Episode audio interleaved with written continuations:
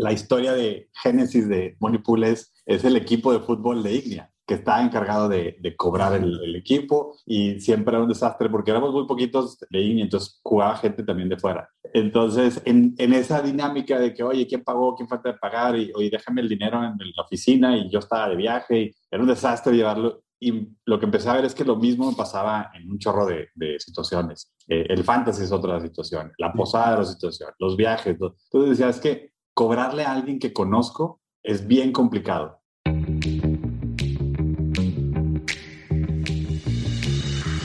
Hola, soy Fabrice Erfati. Bienvenido a Read to Lead, el podcast para los emprendedores que quieren llevar sus empresas a otro nivel.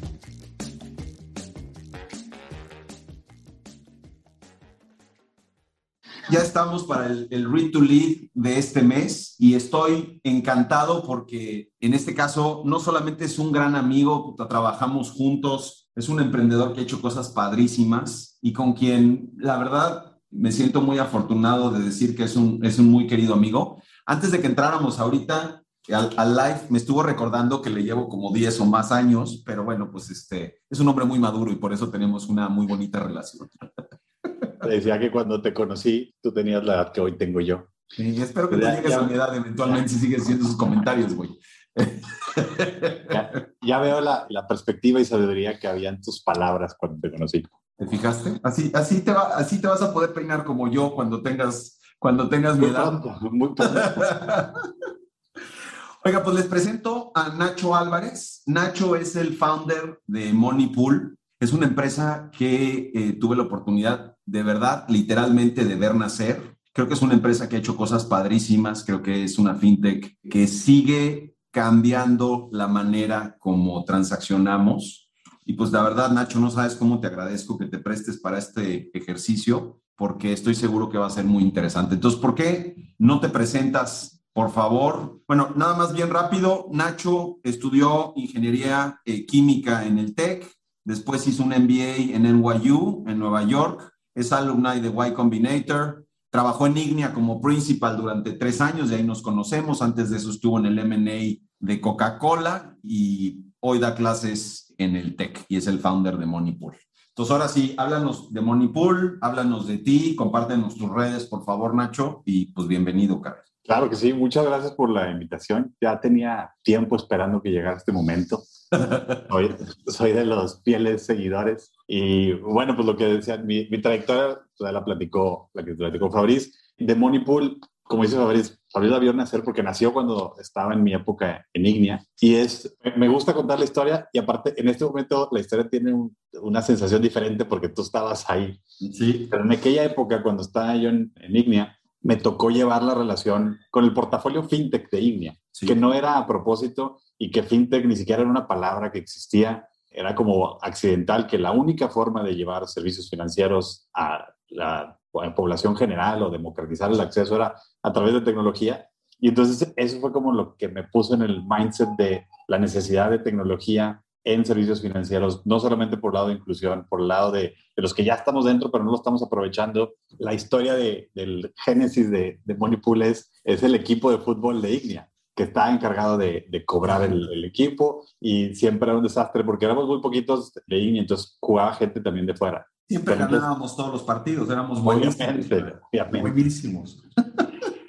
Casi que nos, nos querían patrocinar el torneo, pero decíamos, no, queremos pagar. Sí, exactamente. Era, teníamos patrocinio, teníamos al Barça ahí que quería apoyar, pero dijimos, no podemos poner en la camiseta, entonces pues ni modo, hay que pagar el, el torneo. Exacto.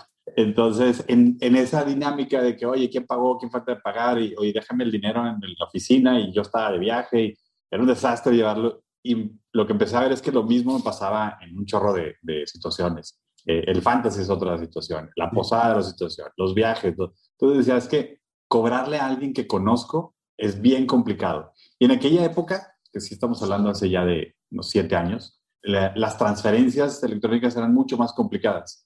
Hoy tienen todavía su lugar y hacen cosas que, que, nosotros no hacemos, pero se ha facilitado mucho. Pero en aquella época también, o sea, todavía decirle a alguien, oye, transféreme, aquí te van mis 18 dígitos, dalas de alta, págame, mándame el comprobante y luego, este, si son tres personas que te pagaron, a ver, déjame lo encuentro entre los demás pagos que hice.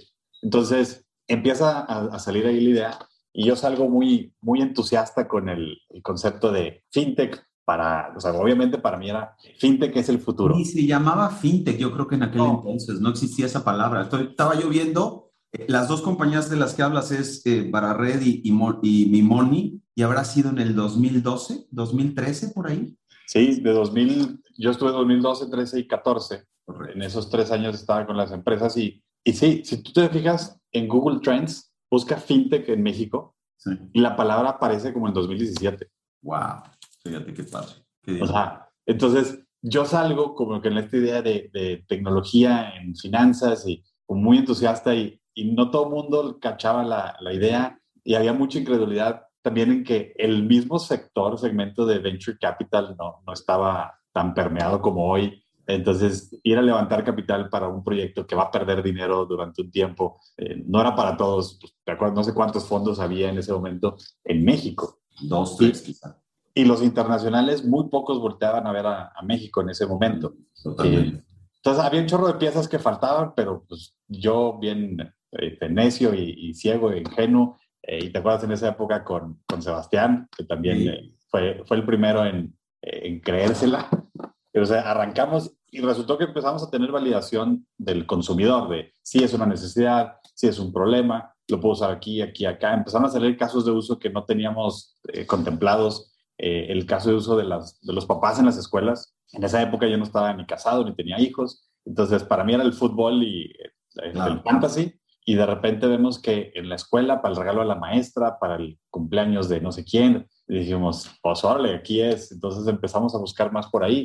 Y entonces, pues, digo, a partir de ahí, con esa validación de, del mercado, se empezó a convertir en un proyecto cada vez más ambicioso y con una visión más grande y entender, tuvimos que entender un chorro de cosas. ¿Qué hace Monipool, Nacho? Porque creo que de entrada, uno de los grandísimos aciertos es el nombre, caray. El nombre está espectacular, espectacular, me gusta mucho y la marca me gusta mucho también. Pero ¿por qué no nos cuentas qué es Monipool? ¿Qué es lo que hace? Y también, ¿sabes qué? Para empezar a meternos en este tema, pues que nos cuentes un poquito el tamaño de, de Monipool, cuántos usuarios es. Monipool es una herramienta para que te ayuda a pagar y que te paguen con personas, amigos, familiares, vecinos, y dentro de las, los productos o la, la novedad que, que, nosotros tenemos es que empezamos atacando la situación donde le tienes que cobrar a un grupo de personas, como les decía, en el equipo de fútbol. Tú entras a Monipool, creas un grupo, puedes empezar a recibir pagos y en ese grupo estás viendo quién ha pagado, quién falta de pagar. Entonces, de cierta forma, le quitas parte de, del tabú y de la responsabilidad de cobranza al capitán, al organizador, al de la y, se vuelve como incluir la parte de pagos en el evento social. Pero la, la, gran novedad era eso, que empezabas a darle visibilidad a, oye, Fabriz ya pagó el equipo, y entonces yo les podía decir, oigan, si no pagamos no vamos a jugar, y aquí está clarito quiénes faltan. Y si, oye, es el jueves en mi casa y pues yo voy a comprar comida para cuatro, porque nada más cuatro han pagado. Si de repente llega otro, pues, pues es que tú no has pagado, como que, que quieres que haga. Entonces, esa visibilidad, ese repartirle la chamba, eh, trae temas de social proof, trae un, un componente de, de, viralidad que era muy fácil porque Monipool no lo puedes usar solo, entonces traías a un grupo de amigos que se enteraban que era Monipool, para qué funciona y un caso de uso. Y entonces podía ser muy fácil que lo recomendaras o que tú trajeras ese caso de uso o un caso de uso similar. Entonces, ese es el, el concepto. También tenemos los envíos y cobros o requests de, directos de uno a uno. Eso por el peer-to-peer complementando la, la, oferta. Pero esa es las, la grande descripción de, de Monipool. Tamaño, este, tenemos 200 mil usuarios eh, en la plataforma que son activos por lo menos una vez al año. Vemos que hay gente, hay casos de uso que están súper arraigados. Por ejemplo, ese, el del el fútbol americano y te empiezas a tronar los dedos, evidentemente, caray. Todos los fantasies y todo esto. Sí, hay gente que dice, es que está increíble, me encanta y aquí es donde siempre hacemos el fantasy y a lo mejor no regresan todas las semanas, pero durante agosto, septiembre están súper activos. Están súper activos porque la liga grande, la liga chica, eh, hasta el, para ver el, Sunday night y cosas así. De alguna forma es como meterle al grupo de WhatsApp la habilidad de poder estar pagando entre cuates y generar esta dinámica social en el grupo, ¿no? Está, está muy interesante eso. Sí, Sí, eh, porque tiene la parte social de chateo, de información, pero aparte un, un, botón de pago y con la experiencia de que puedes llevar cuentas, de que puedes descargar esa información. Entonces, grupos chicos, te sirve perfecto, grupos grandes, igual también lo puedes aprovechar. Ok, nos, nos, compartes tus redes sociales y las de Moneypool para quien se quiera enterar de un poquito más y te quieran contactar directamente, por favor. Claro, yo estoy en Instagram y en Twitter como arroba Nacho-Álvarez L, L porque soy López y le quería dar crédito a mi mamá. Álvarez L y eh, de Moneypool es Moneypool App en Instagram, en Twitter, en LinkedIn, así, Moneypool App seguido. Buenísimo, mil gracias. Eh, el día de hoy vamos a hablar del de, eh, libro de Andrew Chen, The Cold Start Problem. Es un libro que me recomendó Nacho. La verdad es que, y ahorita vamos a platicar más al detalle, pero me pareció un must read para cualquier persona que esté tratando de crecer un negocio digital. Eh, Andrew Chen es socio de A16Z, de una firma muy reconocida de Venture Capital. Eh, fue la persona que estuvo llevando toda la parte de crecimiento de choferes en Uber durante varios años. Eh, es una persona que tiene un Master in Science en matemáticas, entonces no es, no les diría que es una persona muy improvisada, me parece que es un tipo muy profundo en sus análisis, es una persona que tiene la capacidad de ver sistemas y mucho de eso es algo que se ve en el, en el libro. Nacho, ¿por qué, ¿por qué pensaste que este era un buen libro para que platicáramos? Cuéntame. Eh, lo que dice Andrew Chen se me hace que es una persona preparadísima y que tiene esa formación matemática que la ha implementado en cuestiones de negocios y sabe traducirte todos esos conceptos. Entonces, desde hace tiempo ya sigo yo su newsletter, este, leo su blog, y entonces trae conceptos bien interesantes y como platicamos hace, hace rato, que te platica de un concepto y te dice cómo medirlo y te dice los caveats y te, es muy práctico en, su, en la forma de escribir. Entonces llega un momento donde él empieza a decir, oigan, todo mi conocimiento de, de los network effects lo, quiero condensar, lo quiero poner en un libro que quede muy claro, porque el concepto del network effect es medio ambiguo y es súper utilizado. Bueno, hay que decir que es de esas palabras, en, la industria en la que estamos, desafortunadamente hay una cantidad de buzzwords que todo mundo usa, que nadie sabe qué quiere decir y lo dices un poco como para jalar la atención de la gente en network, network effects es justo de esos, ¿no? Con AI, con machine learning, con algoritmos, este tipo de cosas que luego nadie entiende realmente qué son, son cajas negras, pero este tema justamente tiene mucha profundidad. Perdóname que te haya interrumpido, pero sí es cierto que es constante este tipo como de, de palabritas y este cuate como que le encuera la palabrita, ¿no? Va justo al fondo del tema. Exacto, y esa es una de las cosas que dice en el libro, pero ya en, sus, en su blog había venido diciendo como el concepto que o sea, existe quien tira la palabra como su buzzword y parece que network es tener muchos usuarios. Y luego está el que tiene el entendimiento muy superficial de un network effect es cuando el nuevo miembro de la red les agrega valor al resto de la red, pero como que muchas veces tienes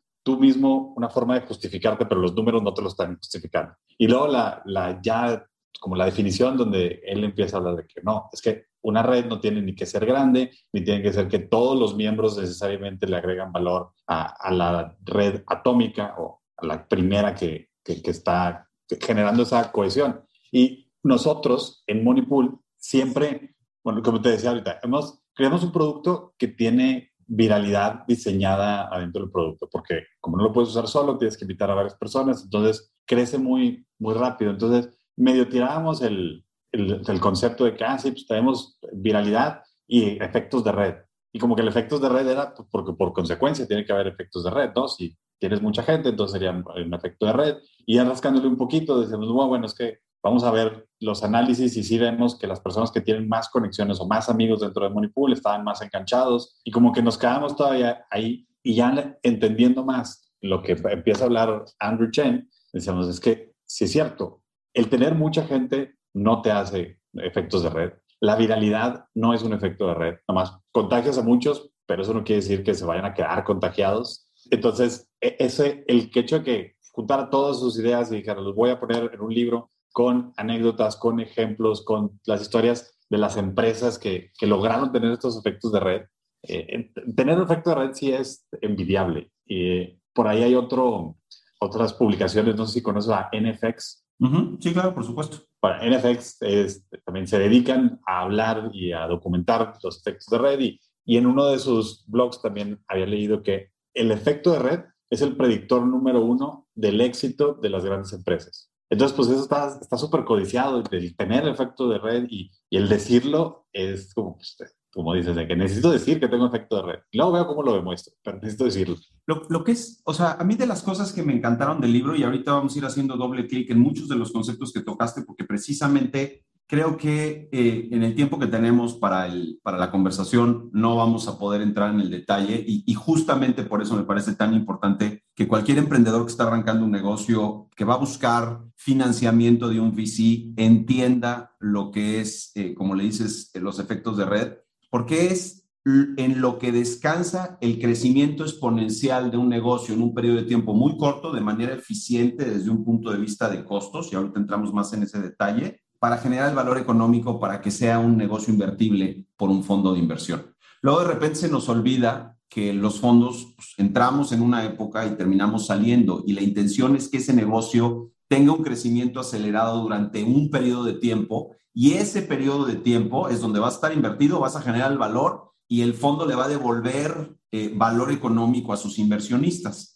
Y un poco eh, la razón por la cual este libro, este libro es tan interesante es, justo como dijo Nacho hace un momentito, hay muchos ejemplos, está facilísimo de leer, o sea, no es un libro que te tengas que regresar a la página anterior y qué quiso decir y no le entendí este güey. Es un libro que se escribió en la pandemia, según entendí, y entonces puta, habla de cosas, habla de TikTok, por ejemplo, y habla de, de, Tinder, y habla obviamente de Uber, y habla, pero también se regresa y hace símiles, por ejemplo, con la primera tarjeta de crédito de Bank of America y toda la parte del, del mailing. Entonces, creo que ayuda a que, lo, a que el emprendedor que lo esté leyendo, o también el inversionista, en el caso mío, podamos conectar muy fácilmente con todos esos ejemplos y sean ejemplos que te ayuden a pensar distinto lo que estás viendo. Y, por un lado habla del emprendedor, pero también habla desde la perspectiva del inversionista. Creo que es invaluable el tener esa, esa perspectiva. Entonces, si te parece, Nacho, le entramos así como, ¿por qué no explicamos qué es propiamente un efecto de red? O sea, yéndonos, by the way, mi, mi fondo es Networks, así se llama la, la, lo busqué específicamente para la conversación de hoy es esas conexiones. ¿Por qué, ¿Por qué no vamos, nos hablas de un usuario de Moneypool, del primero, y desde ahí platicamos de qué es el efecto de red? Sí, y creo que es, un buen punto de, de, inicio y para entrarle bien, Andrew Chen hace muy bien en explicar el concepto del Atomic Network. Correcto. Porque es, eso fue para mí uno de los grandes clarificantes de que, ajá, sí, sea, cuando dices efecto de red es cada nuevo individuo le agrega valor al resto de la red. Entonces, tratas y, y todas las adquisiciones se sienten como un win, como que te están ahí acercando. Entonces, a lo mejor yo agarro un usuario en Monterrey y otro en Zacatecas y otro en Querétaro y otro en Baja California y empiezo a sentir que, oye, eh, ando, estoy agarrando gente porque ya hay más conexiones, entonces es más valioso. Y, y la verdad es que no, el concepto del Atomic Network es como la, la unidad más básica de una red donde el producto genera todo su valor. Para, para quien está en esa red.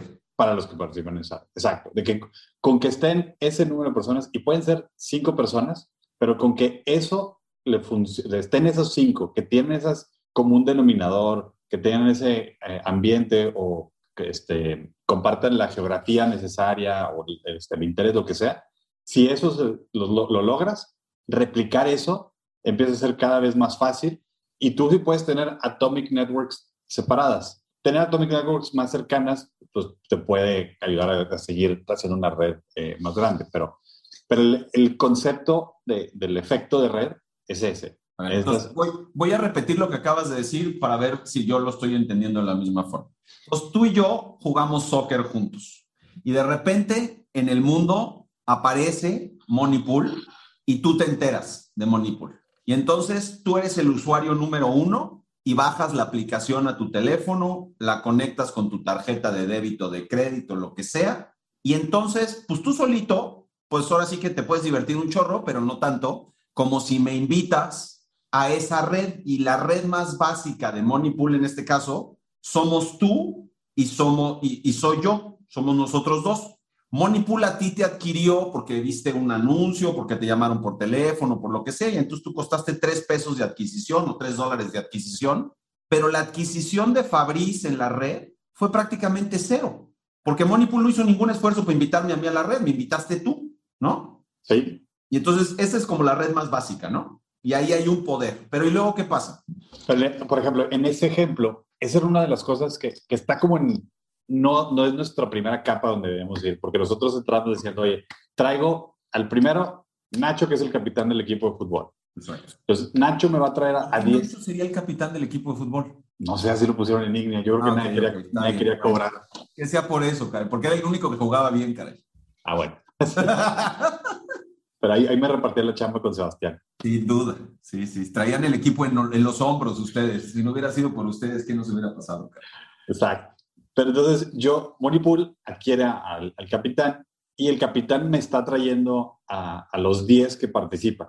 Entonces, ya en esa, en esa situación, ya está adquirida esa red, donde si ese equipo vuelve a jugar en tres meses, si tuvo una, una experiencia completa, entonces pues, van a repetir, porque ya el equipo está, ya están todos, ya todos dieron datos sus tarjetas, ya vieron que funciona para lo que lo necesitan. Te mandaron dinero, se pagaron entre ellos se pagaron, o sea, eh, es como el concepto que dice de, los, los ceros en la red.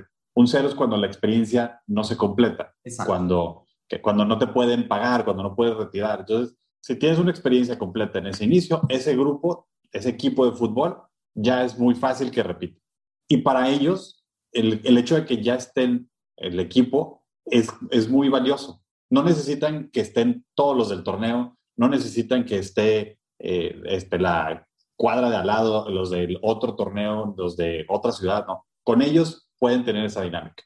El, problema que, por ejemplo, vemos ahí es que ese, ese caso de uso, su repetición era y es cada tres meses. Entonces, tratar luego de sacar de, oye, que el capitán lo use ahora para una fiesta con otro grupo de amigos. Entonces, hay una chamba de adquisición nueva, donde empieza no de cero, pero sí también es, hay una curva de aprendizaje.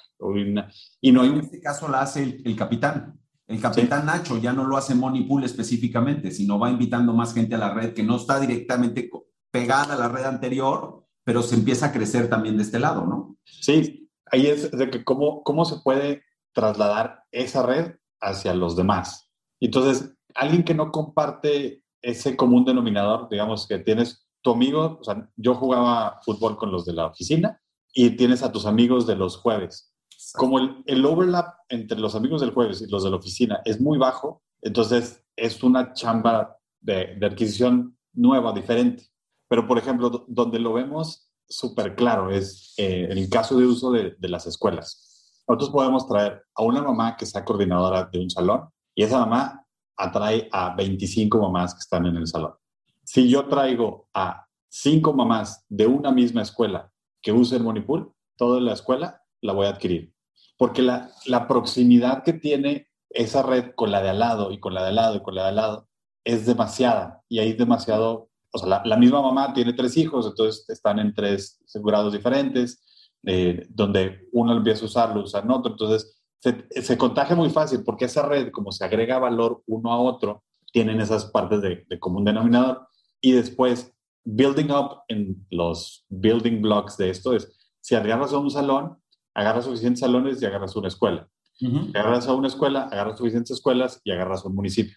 Agarras y sobre ese caso de uso, que es, eh, en el caso de las escuelas, es prácticamente semanal, porque eh, si no hay un playdate, hay un, un regalo, hay un picnic, hay una fiesta de fin de cursos, etcétera, hay un chorro de cosas. Lo que es lo que es súper interesante es justo como estás diciendo, va creciendo de manera viral y de hecho en el libro habla de que el comportamiento en muchos sentidos de la conectividad tiene casi que ver como el de una epidemia, ¿no? O sea, es un comportamiento, si lo graficaras, sería como de una enfermedad y una, una epidemia. Y de las, me recordó otro libro que leímos hace tiempo de Malcolm Gladwell, alrededor de crecimientos, este, de espontaneidad de crecimiento. De las cosas que son realmente interesantes en la parte del libro es que, volviendo al tema de que es muy práctico, es que diagrama los distintos puntos que van generando una red y habla de la primera parte que era la que tú estabas hablando ahorita, que era the cold start, o sea, el arranque de la red, pero cómo esa conectividad de la que estabas platicando genera una velocidad de crecimiento que llega a un tipping point, que es donde la gráfica, digamos, tiene pues eh, su rompimiento y de ahí acelera el crecimiento hasta un punto en donde, bueno, se satura el mercado y pues ya empieza como a, a disminuir, ¿no? Donde entran competencias y todas las cosas.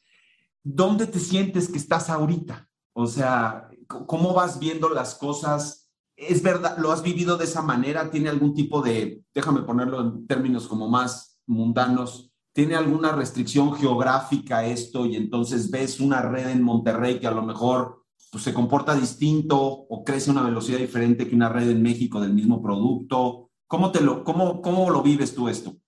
Sí, totalmente. Y, en, y, es por la forma en que aplican estos conceptos a nuestro producto y a la, la dinámica de, del problema que resolvemos. Porque no es, creo que no es igual para todo el mundo. Correcto. Pero en nuestro caso sí, sí tiene que haber un componente social donde es gente con la que convives. Eh, por ejemplo, otra de las eh, redes atómicas más pequeñas que tenemos son roomies. Claro. Donde tres personas que viven juntas, que se intercambian dinero todo el tiempo, ya están eh, usando Moneypool. Entonces, necesitas tener es, esa convivencia offline para que el producto conecte con, con tus necesidades. entonces, una de las cosas que, que nos dio mucha claridad es en, decir, a ver, vamos a construir estas redes, pero vamos a empezar en una ciudad. O sea, teníamos, y, y nos, nos, daba también como ansiedad que eh, queríamos la, la, que vamos a crecer, vamos a crecer, vamos a crecer. Y cuando íbamos a presentar, íbamos a pichar y nos preguntaban, Ay, ¿y este, qué presencia tienes en México? ¿Y dónde estás concentrado? Y te decían como que, ah, estás nada más, este, estás muy local. en Monterrey, estás muy local. Y entonces al principio nos daba como coraje de que no, tenemos que tener footprint en todos lados. Y, y viendo esto es, bueno, creo que en el, el que entiende el valor de esto sabe que, oye, ¿cuántos tienes? 100 mil usuarios. ¿Dónde los tienes? En todo México. Estás mal. O sea, ¿por qué los tienes en todo México? Tenlos en, en un municipio. Y entonces sí, te digo, estás increíble. Entonces sí, no, nos dio más eh, paz mental y tranquilidad. Decir, vámonos a, a una estrategia de cuál va a ser nuestro playbook de adquirir esas atomic networks en diferentes segmentos y una vez que lo tengamos dominado en una ciudad, lo podemos ir a replicar a, otras ciudades, pero todavía tenemos mucho espacio y decir, la red está densa en ubicación geográfica. Tenemos muchísima gente en, en Monterrey y están utilizándolo así, entonces empieza a tener más valor. Eso fue una de las cosas que, que el libro nos ayudó como a quitar los telarañas de tenía que ser todo el mundo en todos lados ya, Fíjate que ahorita que hablabas de la parte, digamos, como social, y, y bueno, un, un, tema es, me gustaría que ahorita habláramos de, de, power users, ahorita nos cuentes un poquito de eso porque es un concepto bien interesante que toca el libro, pero simplemente el paralelo o el comentario que iba a hacer es, me, me llamó muchísimo la atención la descripción que hace Andrew Chen del crecimiento de Tinder, porque todos pensamos que todos estos eh, productos digitales o plataformas digitales tienen que adquirir online. Y tú tocas un tema bien relevante, que es, independientemente si la adquisición online o no es online, hay un comportamiento social que sin duda se ve en la plataforma, pero que tiene que venir acompañado por un comportamiento social de verdad, ¿no? Personal. Y entonces, cuando hablan del caso de Tinder, que de verdad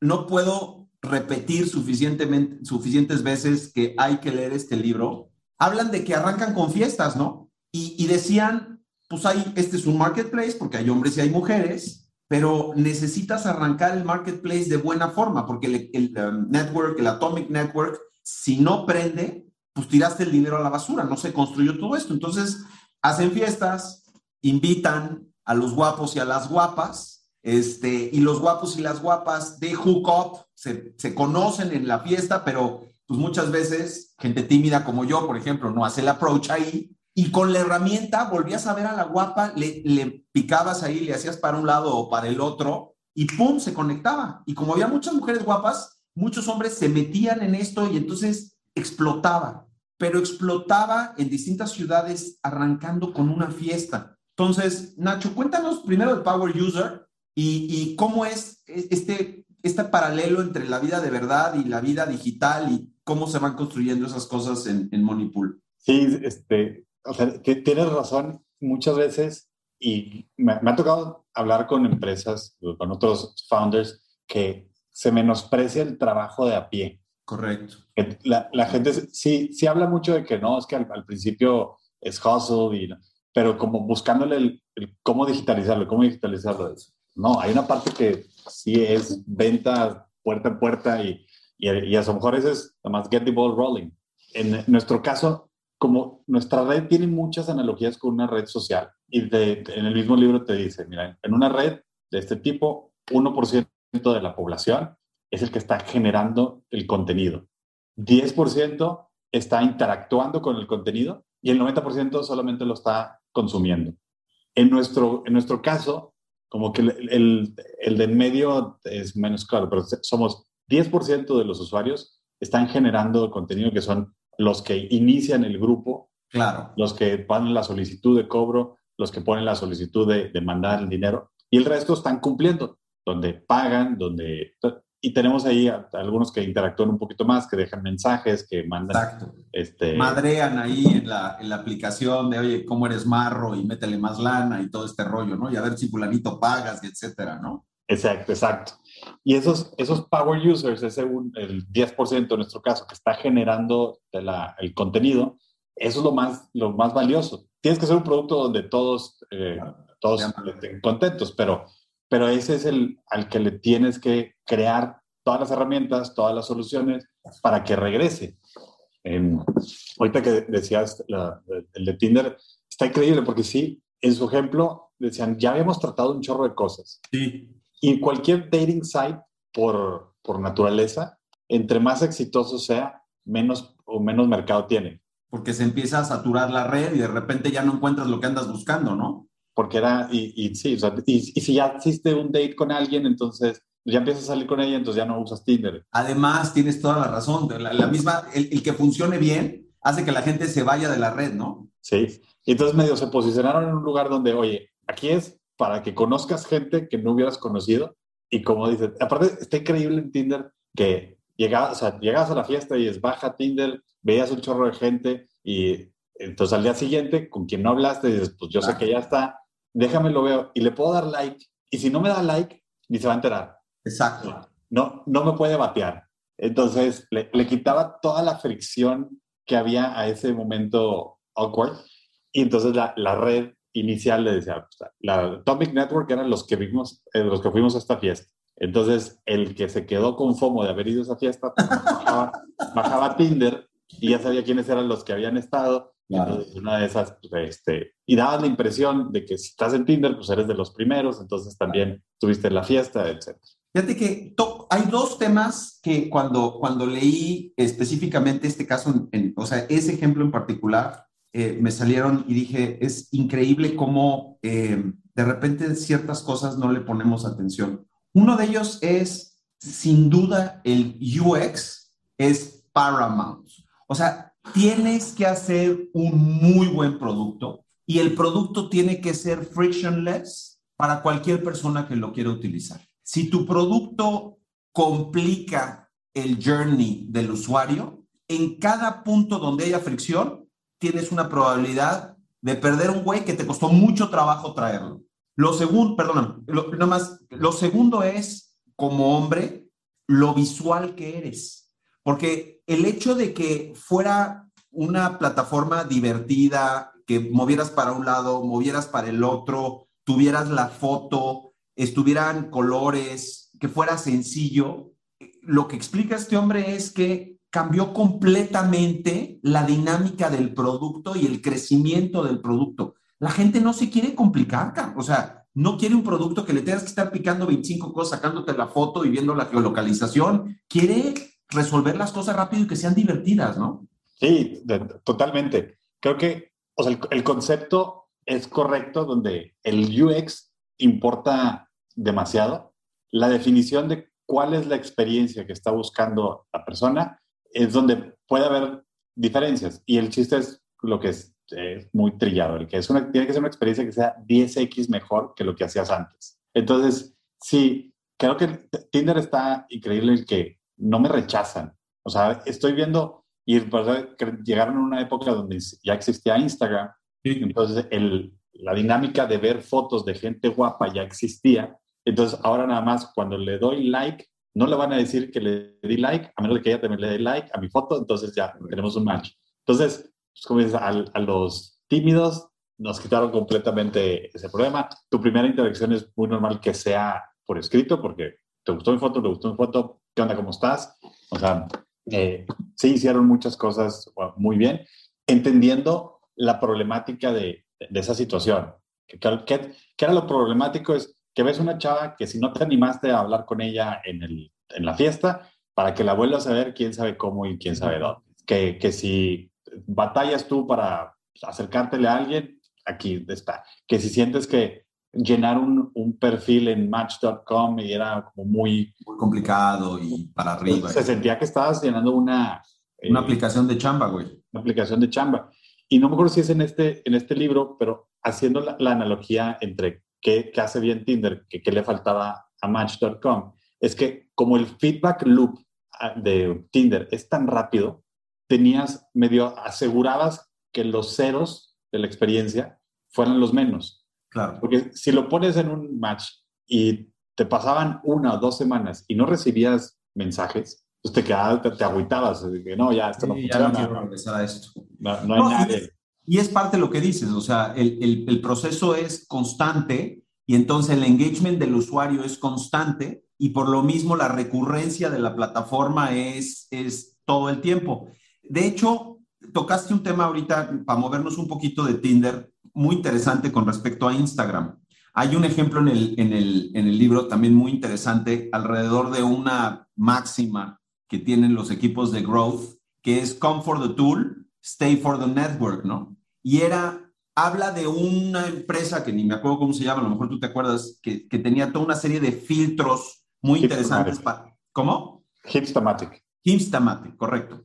Para tomar fotos y cambiarle y todo este rollo, eh, que no pegó, o sea, pegó, pero no tanto, y de repente sale Instagram, muchos filtros, todo el rollo, la gente empieza a utilizarlo y de repente el valor de la red no vi, o sea, se transforma, o el, el valor de la aplicación, más allá de las fotos, se transforma a la parte social y de relacionamiento. Y entonces sí, la gente llegó porque las fotos se tomaban bien y porque había filtros y todo el rollo, pero de repente el valor de la transaccionalidad en la plataforma tiene todo que ver pues con la red que se construyó y la experiencia que tienes en la plataforma. Me pareció súper interesante, no sé, no sé cómo sientas esa parte. Dice que con la, las dos estrategias, el de, puedes construir una empresa que sea come for the tool, stay for the network, o puedes construir una empresa que sea come for the network, stay for the tool. Exacto. Eh, en este caso, ese ejemplo, yo me acuerdo que yo tenía Hipstamatic ah, ¿sí? y los, los filtros estaban más chidos, o sea, pero pues sí, luego nadie las veía, entonces como que no había, no había feedback de, de mi trabajo, o sea, de, de sí. mi, ese como... No había retroalimentación, no sentías bonito, no había dopamina en el proceso, güey. Exacto. En el momento donde ponen filtros bastante buenos, pero que ahora lo puedes ver tú y puedes decirme. O sea, yo tomaba las, las fotos en Hipstamatic para subirlas a Facebook. Correcto. Nada más que en Facebook había que había muy, y había mucho ruido de todo el tipo de contenido que había, entonces había otras conversaciones, entonces el, el, la especialización de, de, Instagram, donde, oye, la, la, herramienta es la misma y te voy a quitar el paso de pasarlas a, a, Facebook y ya vas a tener un repositorio donde están los de todos tus amigos, el que pudieras ver fotos de gente que, que no conoces, pero pues, están, decidieron compartirla. Sí, o sea, creo que en ese caso ellos hicieron eso. Vamos a hacer una herramienta que sea muy similar, que haga las cosas que necesita hacer y que tenga una red increíble. Entonces, fueron creando la red a partir de atraer gente a su herramienta. La otra cosa interesantísima también en el libro, que no es específicamente del momento del que estamos platicando ahorita, pero que se vuelve súper interesante, es cómo Instagram, cuando ya es parte de Facebook, sigue construyendo valor en su red de forma un poco diferente, pero a través de conectarse con Facebook, ¿no? El que compartan Messenger, que si publicas en uno se publique en el otro. Yo digo, yo sé que hoy los chavos no tienen Facebook, me queda clarísimo, pero, pero era una manera de seguir profundizando, en seguir generando valor en una red que ya habías construido y donde la gente ya estaba transaccionando. Y la razón por la que, por lo que saco el tema es, me parece que de repente los equipos de growth en los startups se dan como de topes porque cuál es la estrategia correcta, cómo tengo que hacer crecer esto, por dónde le tengo que entrar. Y un back to basic muy particular es conoce a tu, a tu usuario, ¿no? El, el, el hard user, el, el, que realmente es la parte dura de tu network, si lo conoces bien y si sabes cómo le generas valor, es una buena manera de seguir profundizando, independientemente en qué parte de la curva estés de crecimiento de la compañía, para seguir generando valor, ¿no? Sí, súper cierto. Y es, es que no, no hay eh, como secreto en el que, o sea, montate en una red existente. Y la red existente, eh, pues Facebook es la más conocida, la más este, socorrida, pero no necesariamente es la que deberías estar, porque entra lo que tú dices, conoce a tu, a tu cliente, conoce a tu consumidor para que sepas en qué redes está, cómo crea sus redes, cómo se conecta por ahí habla de, un, ejemplo también de fracaso de una red, del Google Plus. Cañón, sí, que, impresionante. Que este, pues, con todo el dinero del mundo, con conocimiento y, extraño, bueno, no, no, extraño, pero pues Google queriendo hacer su propia red, dice, vamos a llenarnos de gente. Y sí tenían millones de usuarios. No sé si llegaron a los billions, pero tenían una cantidad de usuarios tremenda. Pero como no estaban adquiriendo las redes de esas personas, pues te decían de que ahora one billion users, ok, pero con ninguno de ellos hablo. ¿De qué, de qué me sirve que, estén? Entonces entraba ahí por la curiosidad, de repente, no, pues empezaban las zero experiences de no tengo a quién mandarle mensajes, nadie tiene Esa misma velocidad se va, morir, se va muriendo, ¿no? Sí, entonces, pues, sí, desaparece. Sí, entonces, muy aplicado en nuestro caso, vemos que nuestras redes atómicas están en roomies, están en escuelas escuelas primarias, están en las universidades. Oye, vamos a hacer presencia en esas redes y no todo es digital. El hecho de decir ahorita, y, lo escucho mucho, anúnciate en TikTok porque todo el mundo está en TikTok. Sí, pero no necesariamente están en ese momento en el mindset de, de usar mi producto, no están viviendo la problemática que tienen, no están conectados de la misma forma porque en TikTok tienes acceso a todo mundo el material que estás viendo no necesariamente es la gente con la que sales el fin de semana, que es con los que tienes probablemente una interacción económica.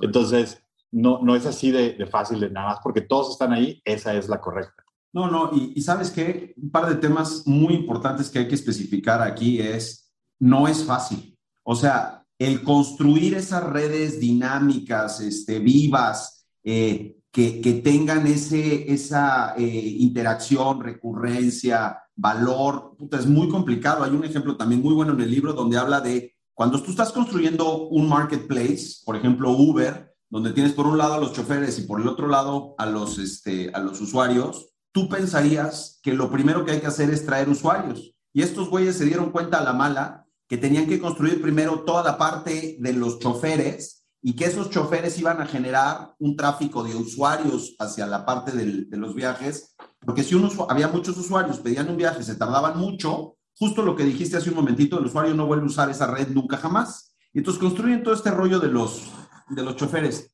Y de repente cuenta este güey un día que va llegando a la oficina y hay 50 choferes de Uber mentando madres afuera de la oficina porque les bajaron una serie de beneficios. Y dices, a los que más contentos debería yo de tener, como dijiste tú hace un momentito de los güeyes que transaccionan mucho, es, a los choferes son mis power users, son la, el ancla en la que descansa toda la velocidad y, creación de valor de mi red y me están mentando la madre aquí afuera porque les bajé, este, subí demasiado el, el número de choferes y ya no están recibiendo suficientes rides. Not easy, cara. No, no, no, es súper difícil y, y, eso es súper interesante cuando dice, a ver, las, las redes se componen de, de más de una parte casi siempre habla de dos, del easy side y el hard side. Exacto. El, el easy side es como fácilmente adquirible y el hard side es donde le tienes que picar piedra y entender. y, cuando te, dice, enfócate en hacer una experiencia agradable para el, para el hard side, al otro, como que la, expectativa del cliente es, dice, es bien sencilla. Yo quería tener un chofer en cinco minutos. Prácticamente las interfaces que le pusieras podían ser regulares, mediocres, diseños este, ahí de, de, Paint, Pero si en cinco minutos me tenías ahí al, al chofer, con eso yo me iba contento. Y para que eso se cumpliera, entonces tenía que haber choferes en la zona. Exacto. Y para que hubiera choferes en la zona, tenía que tener ese, la, a la gente. Y no me puedo pasar, porque si luego, si tengo muchos, pasa lo que tú dices, donde ya el chofer dice, no, pues ¿para qué? Si ya está lleno, entonces ya no estoy ganando lana, entonces ya me voy. O se va la competencia y la probabilidad que use tu aplicación es más baja, porque esa es la otra cosa. En todo esto, los switching costs son bajitos. Entonces tienes que generar valor, de otra manera la gente se va. Sí, y, y como ellos están muy digo, este ya está más eh, adicional, pero como están muy en que los choferes no son mis empleados, entonces un chofer tenía dos o tres aplicaciones y el chofer la está aprendiendo y dice, ¿cuál pica primero y con este me voy? Claro. Porque la, ahí sí, o sea, el, ¿cómo haces para crear un efecto de red que sea conocido solamente dentro de choferes? O sea, ¿por qué un chofer quisiera seguir estando con Uber si el consumidor también está cambiando según el que esté más disponible, porque la promesa de la propuesta de valor es, en cinco minutos te tengo a alguien en tu casa que te va a llevar a donde tú quieras. Entonces, ah, cúmpleme eso y ya, es como estoy fácil. Con un medio de pago electrónico y con seguridad, pero la realidad es, como dijiste, esos features van y con un, camino que yo vaya siguiendo, que no me andan paseando este, por todos lados, pero esos features los puedes generar de manera no tan atractiva mientras que puedas mantener el balance del marketplace, ¿no? Se nos, ya como siempre pasa, muchas cosas que platicar y ya no, ya vamos este, sobre el tiempo, pero una, tocaste así un tema, bueno, el libro habla mucho de Uber por obvias razones, este güey estuvo en Uber y, y, lo vivió de, de, primera, vamos, o sea, lo, lo, vivió muy de cerca, pero hablaste justo ahorita del hustle y, y quería yo, no quiero que colguemos hoy o que acabemos esto hoy sin que hablemos de cómo construyes esa cultura dentro de tu organización. Porque, o sea, si Moneypool hoy en día tiene estos 200 mil usuarios y tiene una serie de iniciativas, y pues, o sea, no los haces todo, todos tú, ¿verdad? Hay una serie de, de cosas que pasan internamente. Cuéntanos un poquito cómo, cómo haces eso como founder con tu equipo. O sea, how do you get there? Sin duda el, equipo es eh, importantísimo y, y, hemos llegado a ser lo que, estamos haciendo gracias a la gente que está involucrada y muchas veces en mayor proporción de lo que yo he, hecho. Hay mucho mérito en todo lo que han hecho los, los, desarrolladores para que todo el tráfico que llegue no tenga experiencia cero, para que si un pago necesita pasar, que pase y que pase sin que sea un riesgo de, de fraude para nosotros y que si la gente necesita retirar el dinero, el dinero se retire y llegue a sus cuentas de banco cuando se necesite eh, del lado de, la parte comercial, de hacer contacto presencial. Creo que un poco de lo que platicábamos al principio. En algún momento empezamos muy de contacto físico, presencial, de ir a hablar con, con gente, de vender de puerta en puerta. Fuimos creciendo, creciendo, creciendo, creciendo. De repente nos olvidamos un poco de eso y regresamos y, y así hemos tenido como ciclos y ahorita ya llevamos un periodo de probablemente un año que más difícil en pandemia, porque no podías ir a presenciar, sabiendo que nuestro Atomic Network estaba en las escuelas y las escuelas las abrían y las cerraban, y, este, las universidades con lo mismo, entonces como que este, el, el, valor de decir, tenemos que ir presencialmente, tenemos que estar en, los, en los, lugares donde están estos, estos usuarios. creo que uno es tener, poder dar el ejemplo y no dejar de enfatizar la importancia del, contacto presencial. De conocer a tu usuario. De conocer. Hacemos un chorro de cosas que son recopilar información de comportamiento dentro de la aplicación, de las pantallas que se visitan, el tiempo que se dura cada uno, las conversiones y todo eso. Pero eso no significa nada si no tiene una narrativa, si no tiene una historia detrás de, oye, ¿por qué el 80% de los usuarios se están quedando atorados en esta pantalla, ¿qué está pasando? ¿Qué está pasando? Y ves la pantalla y la pantalla funciona bien y todo, y hasta que platicas con la gente y te dice, ah, es que aquí decía que espera tantito, y entonces yo me esperé, y entonces que dices, sí, cierto, le puse mal, no sé qué, pero, pero necesitas estar, estar ahí. A mí me gusta mucho el enfoque que le da a toda la parte, por ejemplo, analítica de los cohorts y del A-B testing, porque justo llegas a esa parte donde dices, ¿no? Empiezas a tener una masa crítica y empiezas a probar ciertas cosas con esa masa crítica y de alguna forma vas determinando qué es lo que está funcionando, qué es lo que no está funcionando y de lo que está funcionando, a quién le está funcionando, cómo le está funcionando y cómo, te, cómo le puedes ir generando provecho para el resto de la, de la red. hay muchas cosas que deberíamos de platicar. Este, de verdad, de verdad que es de estos libros que si estás haciendo un negocio digital y no lo has leído, dale tiempo o ve el TED Talk si es, o sea, distribuimos un, video al respecto hace unos días de Andrew Chen y hablaba un poquito, pero Nacho, las cinco cosas con las que se... Esta es la nueva sección del podcast ya para la cerrada. Las cinco cosas con las que se quedan los founders de esta conversación. ¿Cuáles son? Cinco cosas, conceptos. El primero, ya lo empezamos a platicar, el encontrar tu Atomic Network. ¿Cuál es la, escala mínima que necesita tu producto para que se provoque el efecto de, red? Que ahí extraen todo el valor de, de tu propuesta. Ese es el primero. El segundo es medir y evitar las experiencias cero. Correcto. El cual, identificarlas. Identificarlas. Muy, claras. Claro. Y decir que esto es una experiencia cero y, este, y me sucede con tal frecuencia, ¿qué tengo que hacer para evitarlas? Si es eh, la aceptación o el rechazo de una tarjeta bancaria, si es el que no me conteste la otra persona cuando pongo una pregunta, si es que mi comida llega 40 minutos después de lo que yo tenía. La sucia, rota y todo el rollo. Correcto. pero bueno, mide y evita las, las experiencias cero. Tres. El tres, el identifica y enfócate en el lado difícil de la red. El, eh, no, no todos los usuarios, no todos tus clientes son iguales. La parte difícil, si, esta, si tu producto le soluciona el problema, la parte difícil, la, la parte fácil va a llegar. Traer un chorro de, de, de viewers a la, Instagram no tiene ningún valor si no hay un chorro de gente posteando sus, Quiero nada más puntualizar que eh, el, el, lado hard al que mencionas son los power users, son los que atraen, no son los, sí, bueno, pues son los que atraen demanda, ¿no? Son los que atraen tracción, son, no, no son los tercos, nefastos ni nada por el estilo, sino es como el influencer que de alguna forma va a generar más. ¿A eso te refieres? ¿Lo estoy entendiendo bien? Sí, normalmente lo que dice el libro es que estos están del lado de, de, la oferta. Correcto. La, la, la, demanda lo que hablamos, existe como por, por naturaleza, pero el ubicar la demanda en el lugar correcto, pues cuál es el incentivo para la demanda de moverse de un lugar a otro, de eh, el que tiene la oferta, el que dice, oye, si yo subo mis fotos, te, tomo mis fotos en Hipstamatic y las subo en Facebook, ¿para qué te necesito? Vamos, pues que yo te voy a poner mucho más fácil. Entonces, si a esa persona le haces la vida fácil, que es el, el, que, el problema que tú resuelves, hay gente que lo tiene como crónico y hay otros que lo tienen como nice to have.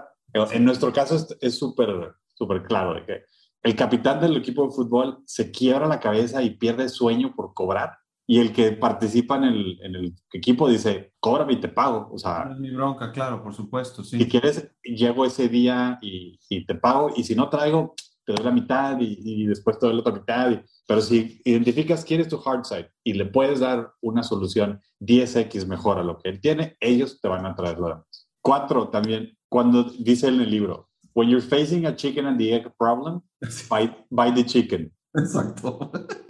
Porque está, es, el problema de que, oye, es que, ¿por dónde empiezo? ¿En dónde, en dónde invierto? Es que este, necesito generar uno para que se genere el otro, pero el otro para el otro. Si, si compras el chicken, el chicken va a dar eggs. Entonces, cuando estás poniendo tu presupuesto de publicidad, de promociones, de recompensas, de lo que sea, piensa en dárselo al chicken, no al egg. Recompensas parejas no reconoce que el valor que te trae cada uno de los participantes es diferente. Number five. Y cinco, también el libro habla, habla mucho de esto, pero como del el tipping point ya este, numérico de, oye, este, necesito en Slack, Slack decía, necesitas tres personas en una misma área de una, de una empresa y, este, y de ahí se desata todo lo demás. Eh, en Tinder, una fiesta por universidad donde vas a invitar a las personas más bonitas del campus. O sea, el, tipping point que te hace capturar las comunidades completas. El Atomic Network es el concepto, el tipping point es ya numérico. Necesito tres, necesito diez, necesito cinco mamás coordinadoras en una, en una escuela.